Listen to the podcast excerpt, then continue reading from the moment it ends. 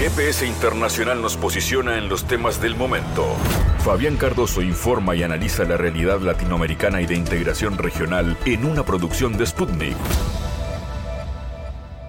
Nuevo encuentro con nuestra audiencia en Uruguay y en el mundo de GPS Internacional, esta producción de Sputnik a través de M24 97.9 y 102.5.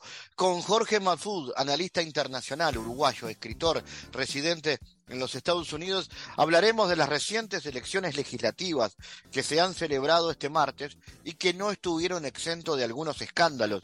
Volvió el expresidente Donald Trump a marcar la cancha dentro de la interna del Partido Republicano y a pedir que los republicanos protesten por lo que entienden algunas situaciones irregulares en algunos estados de Estados Unidos, concretamente, por ejemplo, en Arizona. Eh, ¿Cuánto eh, marcó Donald Trump con sus críticas? Eh, ¿Cuánto ha posicionado el Partido Republicano en esta elección? Que no le fue tan bien como lo tenía previsto. Trump tiene un rival dentro de la interna, que es el gobernador de Florida, de Santis. ¿Cómo queda armado el Congreso ahora y cuánto incide esto en la política local y en la política regional, internacional? Hablaremos entonces con Jorge Malfud.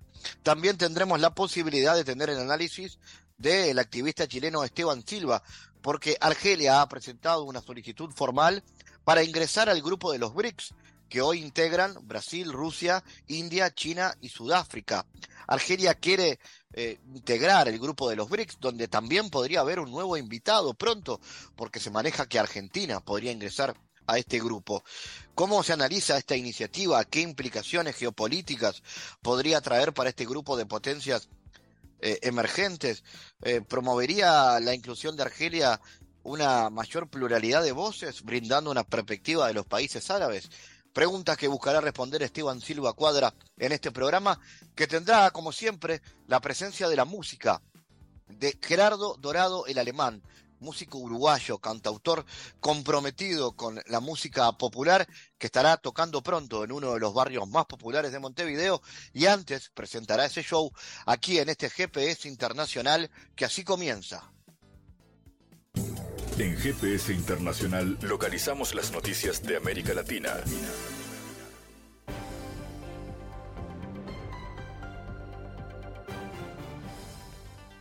Momento ahora de noticias. El presidente de México, Andrés Manuel López Obrador, informó que Jorge Nuño Lara será el nuevo titular de la Secretaría de Infraestructura, Comunicaciones y Transporte en sustitución de Jorge Arganis.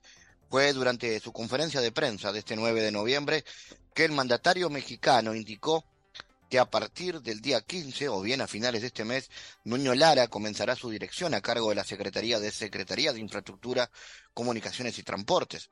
Desde septiembre pasado, Nuño había quedado como encargado de despacho, luego de que se anunciara la separación temporal a cargo de Jorge Arganis, quien por cuestiones de salud salió de esta dependencia.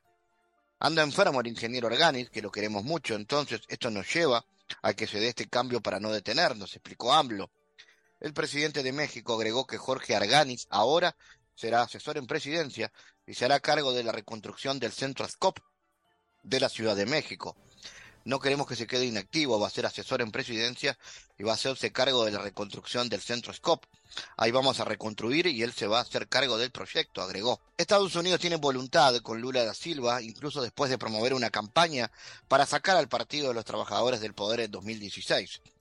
En entrevista exclusiva con Sputnik Brasil, el autor del libro Guerras Híbridas, Revoluciones de Colores y Guerra No Convencional, Andrew Koilko, advierte sobre una nueva injerencia de Washington. El apoyo entusiasta del presidente de los Estados Unidos, Biden, a la elección de Lula planteó dudas sobre cómo serán las relaciones entre ambas naciones durante el tercer mandato de Lula en el país sudamericano. Solo un día después de la elección de Lula, el PT sostuvo, según las propias palabras del próximo canciller brasileño, Celso Almorín, una hermosa conversación con Biden, en la que se trataron temas como combatir el cambio climático, salvaguardar la seguridad alimentaria, promover la inclusión y la democracia y gestionar la migración regional. La cantante brasileña Gal Costa murió a los 77 años, según informaciones de sus portavoces recogidas por la prensa local. La causa de la muerte no fue divulgada. La cantante estaba confirmada en el Festival Primavera Sound el pasado fin de semana, pero canceló su participación a última hora. Según su equipo, tenía que recuperarse de la retirada de un nódulo en la fosa nasal derecha y estaría fuera de los escenarios hasta finales de noviembre, siguiendo recomendaciones médicas. Gal Costa, cuyo nombre completo era María de Graja Costa Penaburgos, nació en Salvador de Bahía en 1945 y desde pequeña su madre la incentivó a seguir la carrera musical. En los 60 conoció a Caetano Veloso, con quien estuvo muy vinculada a lo largo de toda su trayectoria. Junto con Veloso, María Betania y Gilberto Gil, formó el grupo Doces Bárbaros, que revolucionó la música popular brasileña en los años 70. Venezuela obtuvo el récord Guinness con la banda de música folclórica más grande del mundo del género musical de gaita del estado Zulia, informó el presidente de ese país, Nicolás Maduro. Mis felicitaciones y saludos a los y las gaiteros que lograron el récord Guinness con la banda de música folclórica más grande del mundo. Es una noticia que llena de felicidad y orgullo no solo al pueblo zuliano, sino a toda Venezuela, expresó Maduro a través de su cuenta de Twitter. Las elecciones legislativas celebradas este martes en Estados Unidos no han estado exentas de problemas. Tras el reporte de algunas fallas técnicas en varias casillas electorales, el expresidente Donald Trump utilizó sus redes sociales para llamar a la protesta en contra del sistema de votación. Ante lo que calificó como una alarmante situación, el exmandatario republicano llamó a los votantes estadounidenses a protestar antes de que concluyan los eh, comicios de medio mandato, entre lo que se define, entre otras cosas, cómo quedará configurado el poder legislativo del país norteamericano. La situación del voto en ausencia en Detroit es realmente mala. La gente se presenta a votar solo para que le digan, lo siento, usted ya ha votado. Esto está sucediendo en gran número, en otros lugares también. Protesten, protesten, protesten, escribió Trump en su red social. El magnate, que ya es conocido por acusaciones de un supuesto fraude en las elecciones del 2020, asegura que las máquinas de votación no funcionaron correctamente en estados como Arizona, donde el Partido Republicano tiene mayores intenciones de voto. Vamos a hablar de este y otras situaciones. Esto da parte de las denuncias de supuestas irregularidades, pero vamos a dar cuenta de lo que eh, ha sucedido en Estados Unidos. Allí está el escritor y analista uruguayo radicado en Estados Unidos, Jorge Madful. Jorge, eh, ¿cómo analizas los resultados de las elecciones? Eh, ¿La marca roja en relación a los votos republicanos no fue tan intensa como se esperaba? Eh, ¿qué, se puede decir de esta primera foto? ¿Qué tal, Fabián? exactamente fue así. Es, como los, los, mercados, la bolsa de valores, se mueven según las expectativas. Los resultados están por arriba o por debajo el humor cambia radicalmente. Este fue el caso, el, mercado eh, electoral indicaba una ola roja, o, es decir, una ola conservadora aquí, ah, y no se dio. Ah, y la Cámara Baja o de Representantes eh, sí, muy probablemente va, sea recuperada por los republicanos, pero eh, por un pequeño margen. Y todavía está en disputa, pero, pero seguramente las posibilidades son, todavía están de su lado. En el caso del de Senado, que es un, bueno, es un órgano mucho menos democrático, porque los senadores representan tierra, no representan eh, personas. Ah, ahí los demócratas tienen eh, cierta chance, pero eh, va a estar peleado también. Ahora, el, el Arizona creo que va a ir para los demócratas y ellos necesitan uno más para llegar a los 50, es decir, para tener el 50% también, ah, porque la vicepresidenta desempata. Eso, esa ha sido la situación anterior. El, problema es que el segundo, el, el, otro senador que necesita eh, sería de Georgia, que eh, por el sistema electoral de Georgia eh, hay balotage, no se llegó a, ninguno llegó a más del, del 50%, el demócrata estuvo en, 49 punto algo, punto 5 o algo así, por poco no nos fue electo, entonces van a balotage. Ahora, lo que veo es que el tercer candidato que, tuvo un 2%, 2. algo por ciento, es el Partido Libertario, es decir, es, de la derecha. Y eh, lo que uno podía sospechar de que la mayoría de, ese 2% irá para el segundo candidato, que necesitaría un medio punto para, para ganar. Pero claro, las cosas no son tan, tan directas porque es probable que también los votantes del segundo candidato eh, se asusten de, un candidato o, de la opción de un poco más a la derecha y algunos se muevan un poco más a los demócratas. Es posible. Eso es, una, es un juego que se ha venido jugando. Recién mencionabas lo de Trump, la disputa. Eso es viejísimo. Ah, recuerdan la votación de, de, Bush en el año 2000, eh, todo eso contando voto por voto. Eh, en, ese momento no había tantos eh, disputas sobre fraude, pero esa, la narrativa del fraude eh, ya se comenzó a introducir primero con ideas de que Obama no era ciudadano estadounidense, después en el 2016 ah, Trump perdió las elecciones, de hecho el, voto popular por 3 millones de votos, entonces no le gustó, aunque fue presidente, y empezó con la narrativa de que los ilegales votaron, lo cual no estaba aprobado. y así seguimos. Ah, en el caso um, de eh, Arizona que está mencionando ahora, sí hubo problemas, eh, pero lejos de definir una, elección. Eh, habría que ver un poco más, hubo problemas en las, máquinas, pero no, no, da para definir. Claro, lo importante es la narrativa, no importa si pierdo y voy a tener una forma de negarlo de una forma. esa es la estrategia de Trump. Recordemos que hay un fuerte juego psicológico para las elecciones del 2024. Eh, creo que ese es su objetivo, eh, y va a machacar con esa narrativa del fraude, de la victimización, que le funcionó bien antes. Ah, y ahora está mal posicionado porque le salió un competidor muy fuerte em, en Florida. Eh, ¿Cómo crees que influyó el voto latino en esta elección con el tema de la frontera con México en la agenda política, Jorge? El voto el llamado latino se ha, se ha, ido moviendo desde la última elección del 2020 hacia la derecha. Ah, algunos dicen que es por temas económicos. Eh, está muy fraccionado, siempre, siempre estuvo muy fraccionado. El voto latino de Florida por Miami ha, sido de derecha. En, también en, gran medida en eh, Texas, excepto la frontera, que es demócrata, pero ha habido un, también un corrimiento hacia la derecha. y bueno, el resto de latinos más a la izquierda. Pero sí que en general eh, se ha movido ese voto un poco a la derecha y, ha beneficiado a ciertos cambios. Ah, ahora, no ha, no ha habido una, una ola tan eh, poderosa porque los demócratas eh, jugaron la, misma carta que jugaron en el 2016 y les salió mal, que fue apoyar a candidatos eh, extremistas, según ellos, extremistas de derecha, ah, y que eran los más de derecha, obviamente. Y les salió bastante bien en Illinois, etc. todos sabemos que los demócratas apoyaron con, a, los, a, Trump, lo apoyaron a Trump en 2016 pensando que era un candidato ganable y salió muy mal. En este caso, eh, ahora salió bien, una apuesta muy em, riesgosa. Ah, eh, y los eh, votantes latinos, como el resto de los votantes, son influibles por las narrativas. La política es una lucha básicamente de narraciones. La realidad, tenemos una realidad, pero la, podemos modificar. Jorge, la incidencia de Trump en la campaña electoral, ¿cómo se analiza? ¿Terminó debilitando el posicionamiento de los republicanos, su alto perfil? Aparentemente sí, ah, pero insisto que lo, eh, probablemente la diferencia fue que los demócratas eh, invirtieron muchísimos millones de dólares, más de 45, en, en apoyar el candidatos eh, extremistas del Partido Republicano. Trump se sumó a eso. Supongo que habrá pensado, bueno, eso le salió mal en el 2016, yo fui presidente. Se sumó y no le salió tan bien esta vez.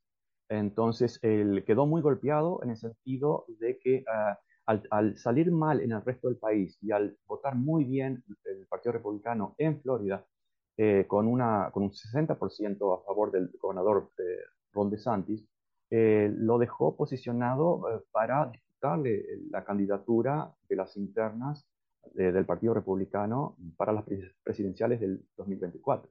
creo que eso es, es la, el mayor, la mayor pesadilla de Trump eh, eh, no tanto los demócratas, sino en este momento Ron DeSantis, su discípulo, eh, su espejo prácticamente, pero más joven y, con, mayor fanatismo quizás, y bueno, se presenta como fuerte candidato y sí, no le salió nada bien a, Trump y debe estar muy mal, aparte de todos los problemas legales que tiene, pero políticamente debe estar muy mal, seguramente anunciará su, su candidatura muy pronto, la semana que viene, antes de que eh, los ánimos se sigan corriendo hacia su eh, futuro eh, rival Ron DeSantis. Iba a preguntarte sobre eso, ¿qué perspectivas adviertes ¿no? en torno a esa pugna que se presenta dentro del partido, Trump, DeSantis? ¿Cómo puede terminar eso? eh, van a irse corriendo cada uno hacia su espectro? En este, en este momento, o por lo menos hace unos días, eh, Ron DeSantis tenía, según todas las encuestas, o un promedio de encuestas, una intención de voto un 30% contra un más del 50% de Donald Trump. Estoy absolutamente seguro, bueno, en política no hay nada absoluto, pero estoy muy seguro de que ese porcentaje se va a reducir a un mínimo. Eh, como, como en todas las elecciones, todo casi todo se, se dirime por una moneda, no solamente en Estados Unidos, pero en, el mercado electoral, eh, realmente el, el, el, juego y la manipulación emocional termina siendo una, un 50-50. Y, y, eso va a ocurrir en, muy probablemente dentro de la disputa interna del Partido Republicano y, y Ron DeSantis va a ser un candidato muy fuerte eh, para, para los próximos años, en estos siguientes años. ¿Cómo queda armado ahora el Congreso y cómo va a incidir en la segunda mitad de la administración Biden, Jorge? la Cámara Baja eh, va a ser retomada eh, por un pequeño margen, eh, sorpresivamente por un pequeño margen, pero va a ser retomada por los republicanos. Esto es, algo muy común en todas las elecciones de Estados Unidos. Realmente las elecciones en términos medios le dan la mayoría al, al, partido opositor muchas veces.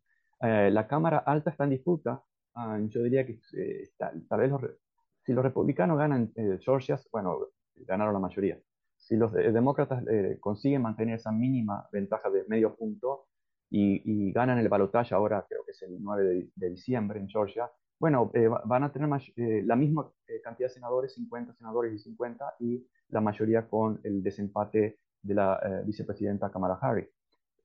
ahora, si pierden los demócratas pierden las dos cámaras, la carta que le queda al partido va a ser el uso del veto eh, del presidente Biden eh, para evitar que se, eh, que se, por ejemplo, se, no se suba el techo de la deuda, para que se le, bloqueen todos los proyectos y eso mengue la moral para las elecciones del 2024, etc. Es muy probable, incluso si, si dominan las dos cámaras, que los republicanos quieran hacer un impeachment al presidente Biden. entonces, eso también puede eh, erosionar el, clima político eh, eh, a favor, en contra de los demócratas. ¿Y puede incidir en algo en la agenda internacional del gobierno? ¿Tiene algún tipo de impacto en esto? Ah, uno siempre piensa, y, no está muy errado, que los dos partidos tienen la misma política exterior, más o, más o menos. Eh, ahora, en este momento, en este momento en política exterior, la única gran diferencia que veo es que eh, algunos o unos cuantos eh, republicanos están jugando, haciendo juego opositor y em, se están oponiendo a esa mano abierta de dinero a Ucrania. Entonces, esa podría ser una gran diferencia em, de los republicanos. y, creo que algunos ya lo, lo ha dicho y es obvio, son paquetes de cientos de, miles de millones em, a Ucrania y todo eso no solamente golpea la economía acá, eh, sino que, eh, eh, bueno, tiene obviamente un, impacto internacional muy fuerte, ya que la guerra en Ucrania no es solamente Rusia contra Ucrania, sino Rusia contra la OTAN. y ese dinero es crucial para, para, para, continuar o para mantener un conflicto en, Ucrania. Los, en ese caso, yo diría que eh, alguien dirá paradójicamente o no, pero bueno, serían, sería la derecha la que se opondría más a, a ese dinero fácil eh, para la guerra, que acá siempre ha sido dinero fácil, pero en este caso, por un tema político tal vez se opondría. Y además, eh, recordemos, también hay un tema de narrativa o de disputa en cuanto al hijo de John Biden, que los republicanos siempre lo han querido involucrar, probablemente con, con razón, en el negocio de las armas en Ucrania. Ah, pero bueno, no se habla de, de, la, de, las intervenciones de la CIA desde, el 2011, 12, etc. Pero bueno, eh, cada uno saca provecho político. En este caso sería ah, en política internacional, especialmente esa A. En América Latina no, no, hay prácticamente ninguna diferencia, más allá de las narrativas antimigrantes de, de los republicanos. Eh, pero eso es viejo. Pero en política concreta exterior no, no veo grandes diferencias. Jorge Maxud de los Estados Unidos, gracias por tu análisis, tu presencia en GPS. Eh, gracias a ustedes, Fabián. Un abrazo. Analizamos los temas en GPS Internacional.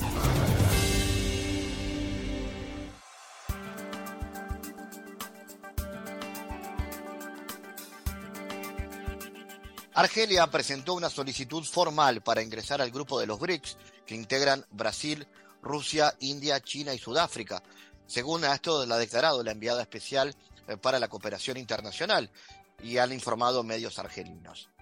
El presidente de Argelia había afirmado en agosto que su país estaba preparado para enfrentar a los BRICS, para entrar a los BRICS, señalando que se daban casi todas las condiciones.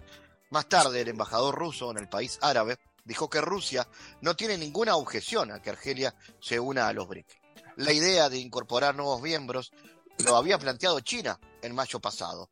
Según Pekín, esto contribuirá a aumentar la influencia y la representatividad del grupo, así como demostrar su carácter inclusivo y abierto. Para analizar este tema estamos recibiendo al activista chileno Esteban Silva. Esteban, eh, ¿cómo analizas esta iniciativa y qué implicaciones geopolíticas podría traer para este grupo de potencias emergentes? Bueno, el ingreso de Argelia eh, a los BRICS tiene una repercusión y una proyección de la mayor importancia geopolítica desde mi punto de vista. En primer lugar, porque Argelia, con el gobierno actual del presidente Tebún, ha, regresado a la escena internacional, ¿no? retomando eh, los momentos más importantes y dinámicos que tuvo la política exterior eh, de Argelia desde el momento en que se constituye en Estado-Nación independiente en 1962 en adelante, donde Argelia jugó un rol muy relevante como eh, un país eh, promotor del movimiento de los no alineados, como un país que albergó y fue fundamental en los procesos de liberación y de descolonización del África, pero también del Asia, como un país que además colocó en el centro, desde el movimiento de los no alineados, eh, la lucha por un nuevo orden económico mundial. Y en este nuevo contexto del relanzamiento y fortalecimiento eh, de una política exterior que retoma esas tradiciones a la luz del siglo XXI, desde el punto de vista eh, de Argelia, tiene un nuevo, una nueva significación. Primero, eh, se trata de un país que es uno de los países más importantes desde el punto de vista de su propio desarrollo, de su PBI, de sus políticas eh, económicos sociales eh, en el seno de la Unión Africana, junto con Sudáfrica, que es miembro del BRICS. En segundo lugar, es un país que tiene una capacidad de hacer un eje de articulación, de construir un eje de articulación eh, entre los países del sur global. Eh, su propia eh, vinculación y, participación, no solo en el pasado, sino actual, en el movimiento de los no alineados. viene de concluir exitosamente, bajo la presidencia del presidente Tebún de Argelia, la cumbre de la Liga Árabe, en Argel, que ha puesto en el centro de la reconciliación y eh, de las fracciones, las facciones y los partidos y los movimientos eh, palestinos, ¿no? Eh, auspiciado por Argelia, en los acuerdos de lo que se llama la Declaración de Argel, previamente a la realización exitosa de la cumbre de la Liga Árabe. Por tanto, lo que quiero decir con esto es que eh, Argelia juega un eje, es un, eje de conexión, de articulación eh, en el sur global, desde el movimiento de los no alineados a la luz de las nuevas circunstancias, estoy hablando, ¿no? Eh, como un país importantísimo y rearticulador de una política árabe de mínimos con proyecciones internacionales, como viene de suceder en la cumbre de la Liga Árabe bajo el auspicio de Argelia, Argelia es un país que tiene además una presencia importante eh, a nivel eh, de la producción y la exportación del gas. Lo hemos visto respecto a los acuerdos eh, que ha sostenido recientemente en distintos, con distintos países, particularmente con Italia, ¿no? La posición que ha tenido Argelia con la revisión del acuerdo de cooperación con España a la luz de las definiciones que tomó el gobierno español ¿no? Eh, en desmedro del, del derecho internacional y del pueblo saharaui. Y Argelia ha tomado una decisión eh, valerosa, clara, contundente de eh, congelar ese acuerdo hasta no revisar su relación de aliado estratégico con una España que niega el derecho a la autodeterminación de un pueblo que además es apoyado de manera muy sustantiva eh, desde su origen del conflicto por Argelia, como es la reivindicación de la independencia del pueblo saharaui, de la misma manera que Argelia eh, apoya ¿no? Eh, la autodeterminación del pueblo palestino, como sus preocupaciones centrales, junto con otras, por supuesto, en el mundo. Entonces, estamos hablando de un país que tiene, en síntesis, una gran dinámica política eh, en cooperación, pero también un liderazgo creciente entre los países del sur global, en el África, entre los países árabes, en el marco de los países del sur, en el movimiento de los no alineados. Estamos hablando de un país que además es parte eh, de países productores de petróleo y de gas y con una política además activa que está involucrado también eh, en, las propuestas de, para enfrentar y mitigar el calentamiento global eh, y la crisis que vive hoy día el mundo que amenaza a la, a la humanidad entera. Y es al mismo tiempo un país que eh, ha tenido y tiene una enorme proyección. Entonces, si además a eso le sumamos, termino con esto, ¿no? Eh, que los BRICS, en el marco del conflicto global, la crisis mundial que estamos viviendo, donde hay un escenario de guerra, además que enfrenta ¿no? a Rusia, con Estados Unidos y la OTAN y Ucrania en el escenario eh, ucraniano y que va a tener enormes repercusiones, ya las tiene, de hecho, en el ámbito energético, en el ámbito del comercio, en el tema de los fertilizantes, en el precio de los alimentos, etcétera, el ingreso de eh, Argelia a los BRICS en un acuerdo, tanto en un referente que es económico, pero también geopolítico, de la importancia que tienen los BRICS con Rusia, con China, con Sudáfrica, con India, evidentemente, y con Brasil. Hoy día el Brasil con Lula en el próximo periodo eh, va a dinamizar de manera sustantiva también eh, esa perspectiva de los BRIC y un mundo multilateral, eh, multilateral, perdón, yo creo que es de enorme importancia y envergadura. Esteban, de alguna manera esto promovería una mayor pluralidad, la inclusión de, Argelia al grupo. Eh, ¿Cómo analizas la importancia de esto en el marco de la crisis energética global y las tensiones crecientes que existen entre Occidente y Oriente?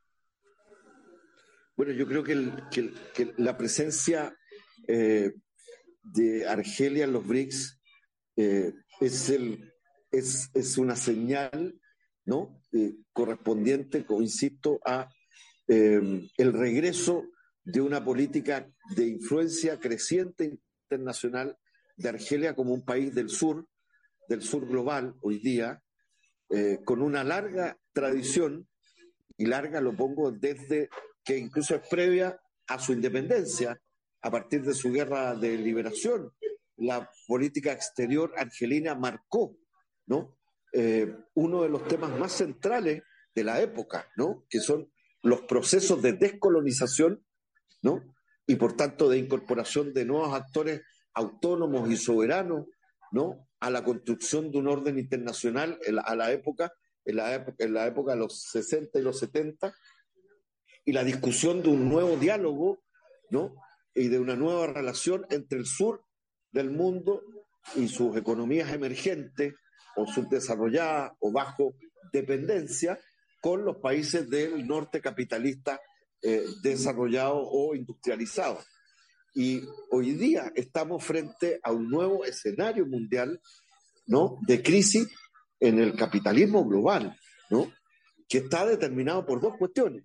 ¿no? Uno, esta acumulación que ha señalado el presidente Gustavo Petro ¿no? Eh, de capital eh, de tal envergadura que es responsable de la crisis eh, planetaria eh, que amenaza a, la, a, la, humanidad entera respecto al calentamiento global, que lo señaló el presidente Petro de Colombia, ¿no? en la COP27 en Egipto recientemente. Entonces estoy diciendo que este es el primer eje de la crisis que tiene que encarar el mundo y Argelia es uno de los países en el África eh, como país árabe, como país productor además, ¿no? Eh, eh, pero desde el sur global que tiene una enorme contribución a hacer sobre esta materia en, en, esta relación con los países del norte, en los temas además de reconversión, en los temas de, para enfrentar el calentamiento global. Y en segundo lugar, eh, hay un, un, un, un, otro eh, eje de la crisis, ¿no? Eh, que es político, que tiene una dimensión política, que es la crisis que junto con esto enfrenta los organismos multilaterales, el propio sistema de Naciones Unidas, ¿no? para poder ser eficaz en materia de, de que se respete el derecho internacional, que se respete eh, y que se construyan relaciones de cooperación y no de confrontación que sigan eh, eh, abonando a las inequidades y a las, y a las, a las tremendas diferencias ¿no? entre los países que tienen niveles mayores de no solo industrialización, sino que de gestión y de acumulación de capital, pero de la ciencia y la tecnología, de eh, las industrias eh, mortíferas de armamentismo, etcétera. Entonces, en ese contexto, evidentemente, eh, el, BRICS, en, el contexto de un mundo multipolar, que está, que está revisando además los organismos multilaterales y el sistema de Naciones Unidas que está en crisis, la presencia y el fortalecimiento, la presencia de Argelia y el fortalecimiento de un polo desde los BRICS eh, desde el punto de vista de los países del sur y de las economías emergentes, me parece un tremendo aporte. Esteban Silva, gracias por tu análisis para GPS Internacional. Muchas gracias a ustedes. En GPS Internacional navegamos por la sociedad y la cultura.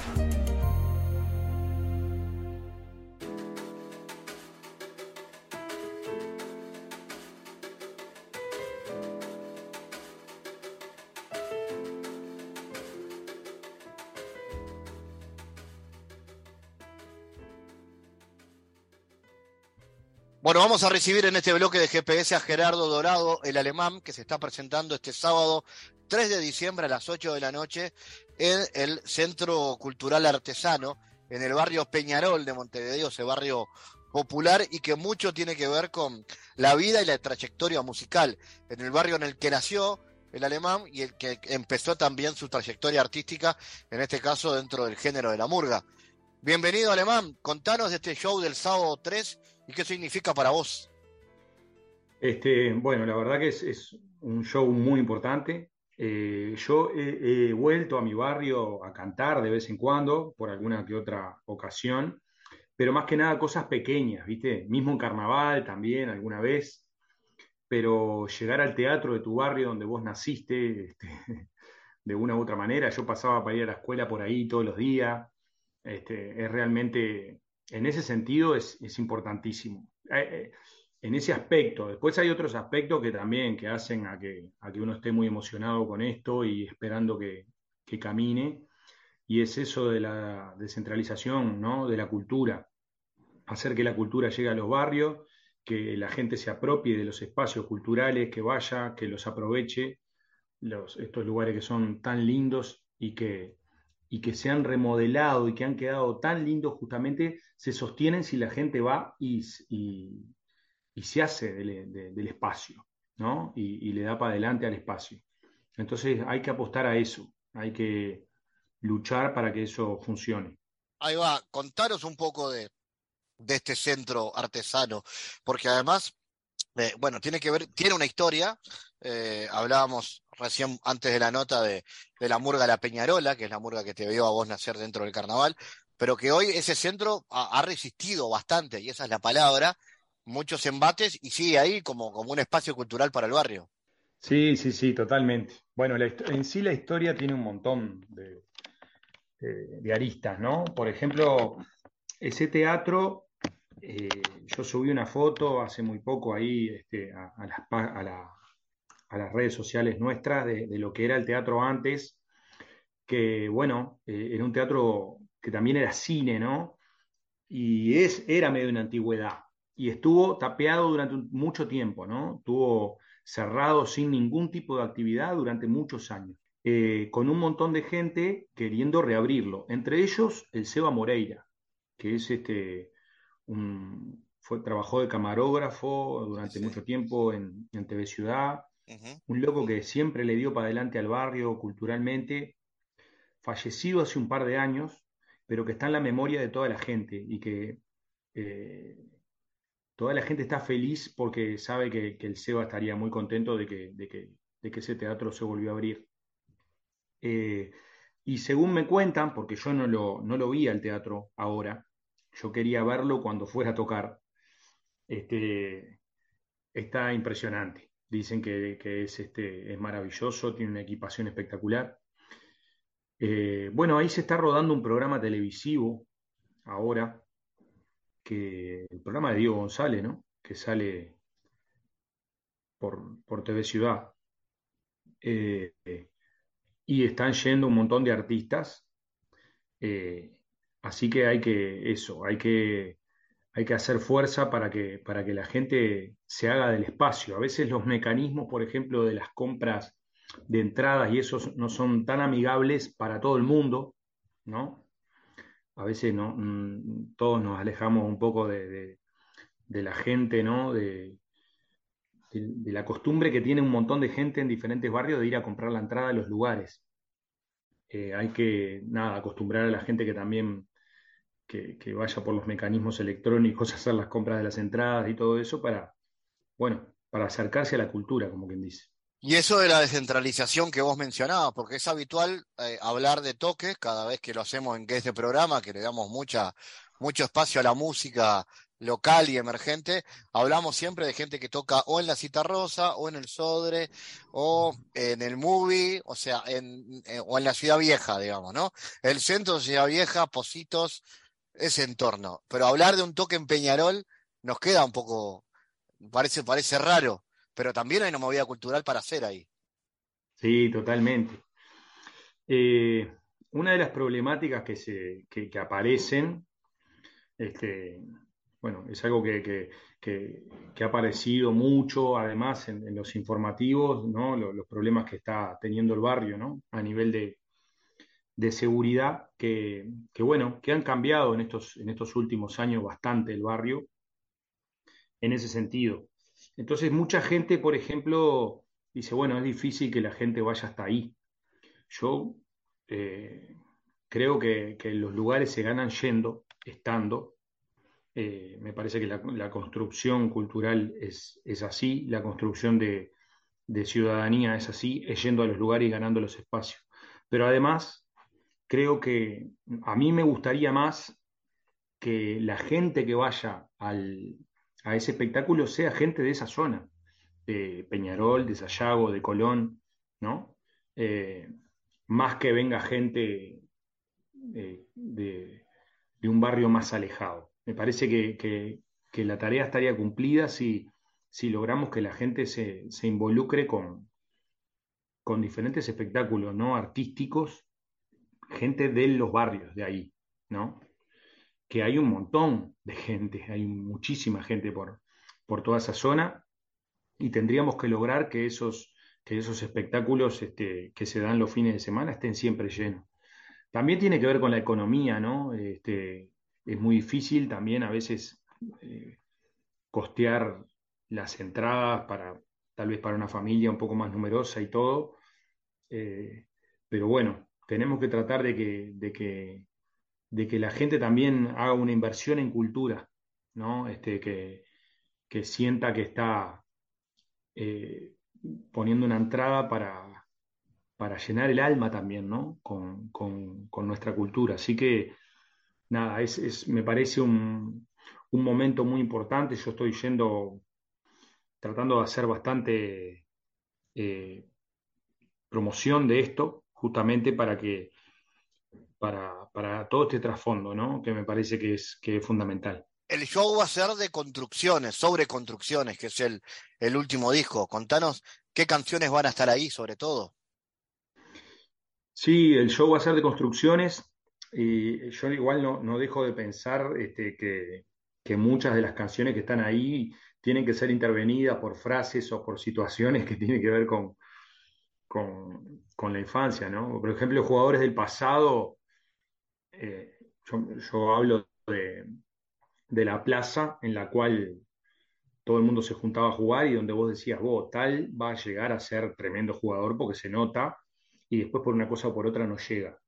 Eh, esa plaza eh, estaba enfrente de mi casa, se llama Plaza Becker. Es una plaza que, que, existió, ahora sigue existiendo, pero un poco más reducida porque ahí se construyó el Liceo 40. Pero en mi caso se llama así y me imagino que en, en diferentes infancias son nombres diferentes de plazas, pero son plazas reales que están. Este, que cuando vayamos a cantar ahí al barrio, yo espero que la gente, nada, se siente identificada y entienda que le estamos cantando a, a o que yo le canto a lugares que tienen que ver con la infancia, en la misma alienación, cuando mi madre me mandaba a la escuela, me mandaba a la escuela 34, ¿no? Y, y pasábamos por enfrente al teatro artesano. Entonces, cada, cada persona tiene en su memoria eh, los recuerdos de su infancia que tienen que ver con su plaza, con su liceo este, y con la cultura del barrio, de su barrio que es importante siempre estar rescatándola porque es, son, como te decía, los espacios que hay que estar siempre luchando para ganar y de construcción ciudadana. Por lo tanto, va a ser un, un show con, como decís, con, con, textos intervenidos, con un poco de, de, localismo también en la propuesta. ¿Quién te va a acompañar en la banda habitual? Sí, cuando eh, pensamos en esta propuesta, eh, yo, yo pedí que poder ir con toda la banda este, para bueno, cuando uno va, va a su casa quiere ir con la mejor, con la mejor ropa, ¿no? Eh, cuando le vas a cantar a, a, tus amigos, a tu familia, nada, querés ir con lo mejor, entonces vamos a ir con, con toda la banda. Yo tengo pensado también invitar a algunos amigos, este, que ya, ya empecé a hacerlo de, de la murga La Peñarola, que fue el primer proyecto artístico que yo en el que yo participé profesionalmente, ¿no? Por decirlo de alguna manera, porque yo antes ya habíamos hecho una murga en el barrio que se llamaba Tiranos Temblad, que, bueno, que también es de ahí del barrio Peñarol. Genial, Alemán. Y bueno, ¿y qué más se viene para el resto del año? Ya de alguna manera está terminando, comienza a sonar, eh, a, a, sonar los coros ya en los barrios de las murgas, eh, para, para enero, febrero sobre todo. ¿Pero tenés planes más allá de esta movida en el barrio? Por suerte hay un montón de planes. Este, dentro de, lo artístico, mira, nosotros, yo tengo las canciones ya para, para, el próximo disco y a veces es una cuestión de poco tiempo, del trabajo en la docencia, este, de estar tocando y todo eso, muchas veces hace que uno no pueda ponerse el 100% a, a terminar de arreglar y todo eso, pero las canciones están. Después este año tuvimos con el NUMA la presentación en la Hugo Balso y seguimos con ese proyecto.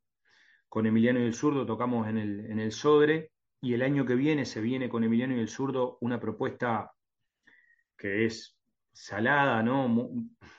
Muy, salada, muy grande, este, pero que bueno, esperemos que, que salga bien. Le vamos a meter para que eso salga bien.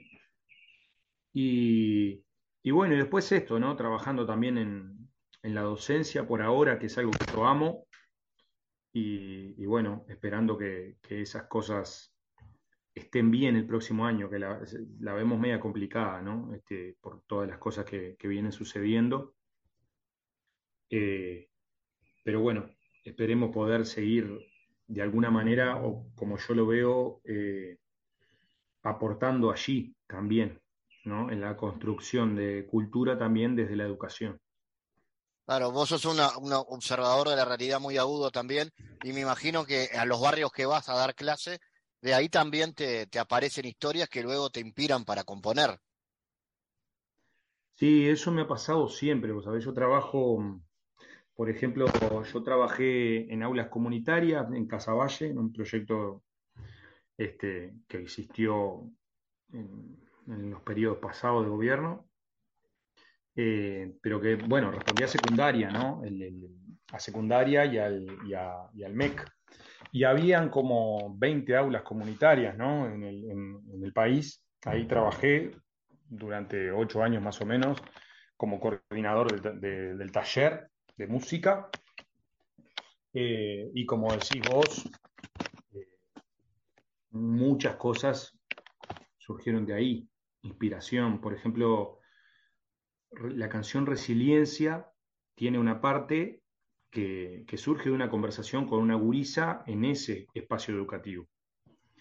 Eh, entonces es eso, sí, es como una retroalimentación, porque yo pienso que cuando voy a esos lugares y, estoy con los gurises laburando, también dejo algo en la gurizada y, me llevo también algo, me llevo mucho aprendizaje, por supuesto, pero también me llevo este, la sensibilización que requiere después el sentarse a hacer una canción, por ejemplo.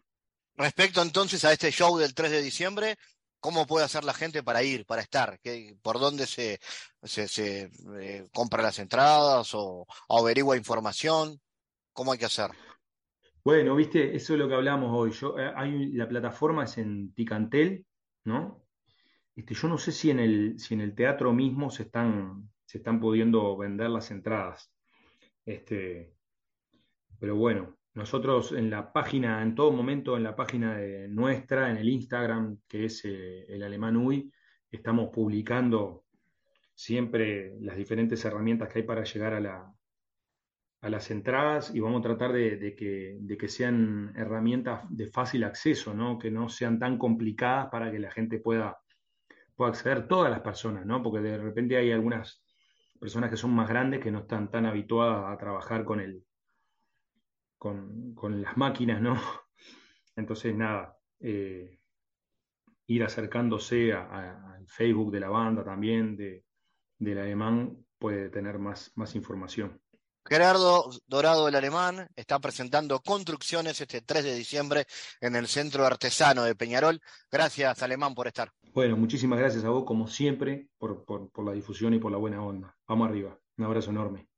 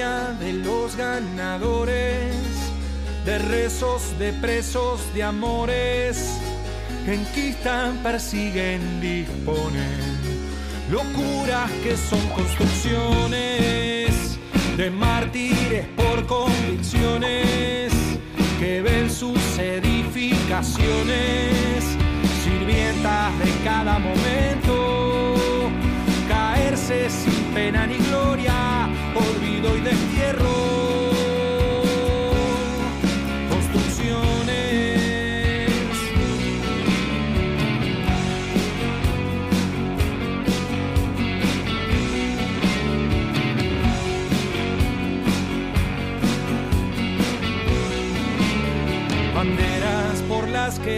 Y a todos los que señalamos actuar sin estar convencidos. Si siempre se hizo así a la hoguera de los perseguidos, cuánto se ha perdido por creer y por juzgar. Nuestras construcciones difieren, el tiempo lugar les confiere ser viejo,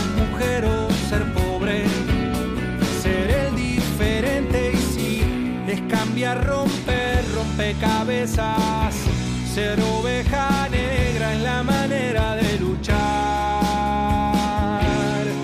Construcciones, historia de los ganadores, de rezos, de presos, de amores. Enquistan, persiguen, disponen.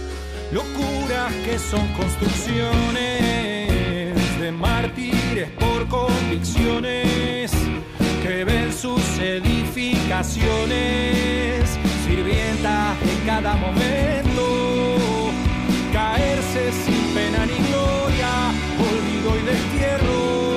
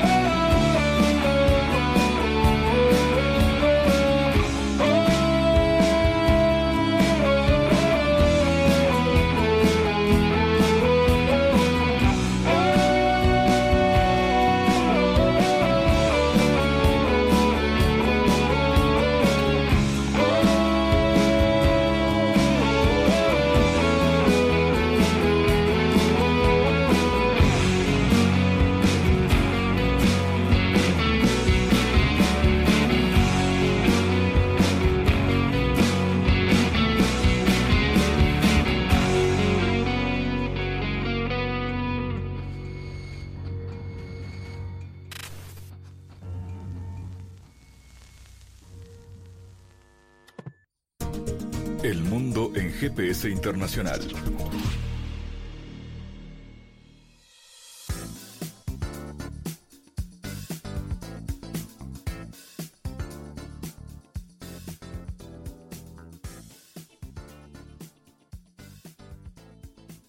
En diálogos geopolíticos analizamos diversos asuntos que atañen a la política mundial, desde el abordaje de los ámbitos multilaterales de articulación política a nivel global hasta las cualidades y los propósitos de las configuraciones regionales, tanto en América Latina así como en otras regiones. Nuestro objetivo es poner foco a una gran diversidad de temas que atañen a la geopolítica en el mundo contemporáneo. Para eso vamos a recibir a Santiago Caetano, aquí en GPS. Bienvenido, Santiago. ¿Qué tal, Fabián? Recordemos que la gobernanza global refiere al desarrollo de un sistema de normas e instituciones para la conformación de mecanismos de cooperación internacional en torno al tratamiento de desafíos que trascienden las fronteras nacionales. Y asimismo, en tanto perspectiva política, se le otorga preeminencia a la conformación de regímenes en contextos de creciente interdependencia global. En lo que respecta a las implicaciones de los procesos productivos en otros países, en los últimos años se ha destacado un proceso de modernización que intensificó la especialización productiva en los países de la región en base a la explotación de productos primarios, con incidencia en la incorporación de tecnología, lo cual ha sostenido la mejora en la productividad de la producción agropecuaria. Sin embargo, este aumento en la productividad viene aparejado de desafíos que atañen a la sostenibilidad social y medioambiental de un modelo productivo basado principalmente en la explotación de los recursos naturales. A su vez, ello está directamente relacionado con los desafíos globales relativos a los riesgos de la inseguridad alimentaria y cambio climático, así como la erosión de los suelos.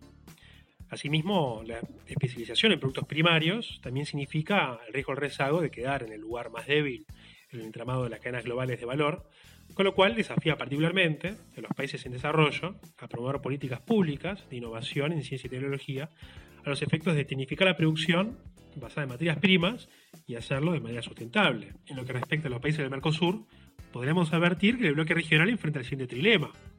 En primer término, potenciar un modelo de desarrollo social inclusivo, basado en los recursos naturales, a su vez lograrlo de manera sustentable, sin destruir su base social y natural, y eh, fortalecer una red científico-tecnológica y empresarial que permita diversificar los objetivos productivos de la región. En este sentido, resultaría de interés explorar las sinergias entre actores no estatales con aquellos tomadores de decisión, tanto nacionales como regionales, para analizar el diseño e incidencia de la gestión de políticas referentes a la promoción del desarrollo sostenible. Y en este marco, tomando en cuenta lo anterior, podríamos decir que los países del sur global enfrentan eh, a nivel general diferentes desafíos y oportunidades en temas globales referentes a las preocupaciones socioeconómicas y ecológicas. Gracias Santiago por tu aporte a GPS Internacional. Gracias Fabián, hasta la próxima. Les recordamos las formas de seguirnos a través de nuestras redes sociales. Somos arroba GPS Inter en Twitter. Estamos también en la red Facebook GPS Internacional y a través de una lista de difusión a través de la red Telegram, donde habitualmente compartimos los contenidos de cada uno de los programas de GPS Internacional, esta producción de Sputnik que se emite en M24 en Uruguay, en las radios públicas de Bolivia, en Radio del Plata en Argentina y a través de nuestra página mundo.sputniknews.com. GPS Internacional es un programa de información y análisis de los temas más importantes del mundo con mirada latinoamericana. Fabián Cardoso en GPS Internacional junto a los protagonistas analizó la realidad. Una producción de Sputnik.